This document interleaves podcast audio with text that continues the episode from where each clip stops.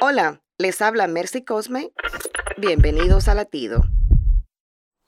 La naturaleza es tan diversa e interesante que se hace imposible negar la existencia de un Dios creador de tantas maravillas.